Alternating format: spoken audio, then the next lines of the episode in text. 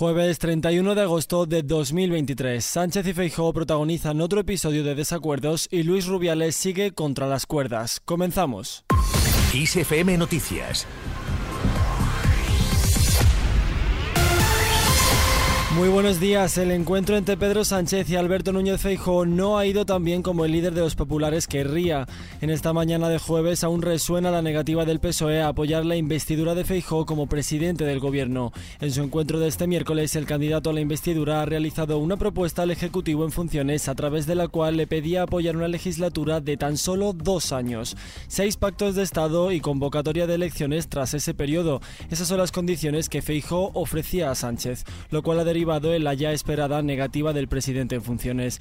Ante la respuesta de Sánchez, Feijóo asegura que el Ejecutivo antepone los acuerdos con el independentismo al pacto nacional pero al menos eso es lo que he percibido. Prefiere el señor Sánchez negociar amnistías, referéndums y grupos parlamentarios que no cumplen los reglamentos de las cámaras y desigualdades financieras entre los territorios que conforman las comunidades autónomas. He ofrecido acuerdos y pactos y de momento me he encontrado con el no es no. Digo de momento, porque desde luego yo no voy a cejar en el empeño de seguir ofreciendo acuerdos y pactos, pactos y acuerdos.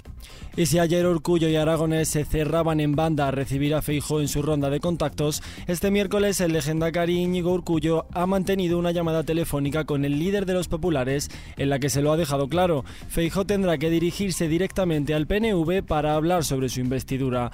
Y entre propuesta y propuesta, el gobierno se ha sentido ofendido por la oferta de Feijo a Sánchez. La consejera catalana de la presidencia, Laura Vilagrá, ha afirmado este miércoles que la propuesta del candidato a la presidencia, Alberto Núñez Feijo, al Ejecutivo en funciones Pedro Sánchez es contra Cataluña y el independentismo catalán.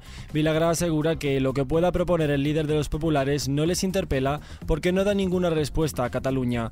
Y nos alejamos del hemiciclo para retomar una polémica que parece no agotarse. El caso Rubiales sigue siendo objeto de acusaciones, réplicas y declaraciones. Y esta madrugada Juan Rubiales, tío de Luis Rubiales, se ha sumado a la ecuación para cargar contra su sobrino. El que fue ex jefe del gabinete de la Real Federación Española de Fútbol se ha pronunciado esta noche sobre la conducta de su sobrino con respecto a las mujeres y ha afirmado que es machista.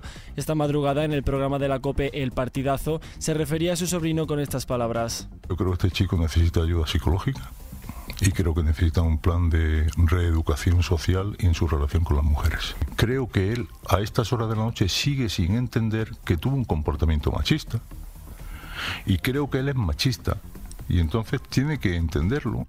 Y a raíz del beso con Jenny Rubiales, el tío del presidente de la federación también recordaba episodios anteriores en los que sacan a la luz actitudes machistas de Rubiales.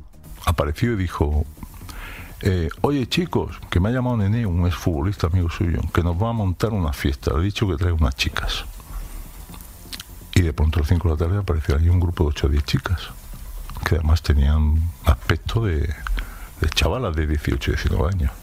Y hablando de familiares de Rubiales, su madre Ángela Bejar ha sido dada de alta tras su ingreso en el hospital esta tarde. La madre del presidente fue trasladada esta tarde al hospital de Santa Ana en Motril tras unas dolencias derivadas de la huelga de hambre que inició hace tres días hasta que se hiciese justicia con su hijo.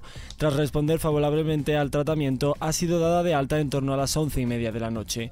Y en clave internacional, Venezuela y Reino Unido buscan mejorar su relación pese a la disputa por el oro. El canciller de Venezuela, Iván Gil, y el encargado de negocios de Reino Unido en el país, Colin Dick, se han reunido este miércoles en Caracas para intentar mejorar las relaciones bilaterales de ambos países. Un esfuerzo que se produce en mitad de las tensiones por el oro venezolano retenido en el Banco de Inglaterra. También la Unión Europea ha indicado este miércoles que está dispuesta a estudiar cualquier petición de la Comunidad de Estados de África Oriental dirigida a acabar con el golpe de Estado en Níger. Se plantea así la financiación de una fuerza militar que ayude a recuperar el orden constitucional siempre y cuando se haga en las condiciones correctas. Y el Supremo Tribunal de Brasil ha retomado este miércoles el juicio sobre los derechos indígenas a las tierras ancestrales, tras una pausa en el proceso de casi dos meses. Se trata de un asunto polémico que enfrenta a los pueblos originarios y al poderoso sector agropecuario del país. Pero ahora ha llegado el momento de echar un vistazo al mapa del tiempo. Este jueves solo Cataluña estará en aviso por precipitaciones que serán fuertes en el litoral y algo más débiles en Galicia, Cantábrico, Levante y el sureste peninsular. En el resto del país estará poco nuboso o despejado, con posibles bancos de niebla matinales en zonas de interior del extremo norte peninsular.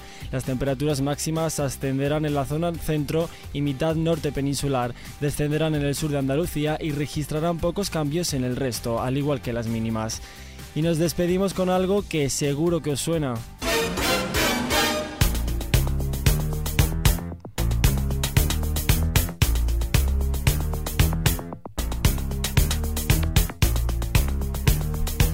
Corría el año 1987 cuando el rey del pop lanzaba uno de los discos más vendidos de todos los tiempos.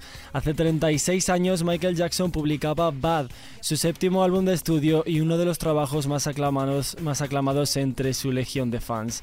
Bad vendió más de 35 millones de copias alrededor del mundo y en 2017 consiguió la certificación de disco de diamante. Arrasó también en los premios Grammy con seis nominaciones, de las cuales se llevó a casa el premio a Mejor Arreglo para Álbum No Clásico y Mejor Videoclip por el sencillo Leave Me Alone. La exitosa producción contó con 10 sencillos, entre los que figuran éxitos como The Way You Make Me Feel, Dirty Diana o con este con el que nos despedimos, Bad. Con esta noticia que tenéis ampliada en kissfm.es nos despedimos por el momento, pero ya sabes que tienes toda la información puntual y actualizada en los boletines de XFM y ampliada aquí en nuestro podcast XFM Noticias. Con Susana León a los mandos de la realización, un saludo de José Sánchez y que tengáis un feliz jueves.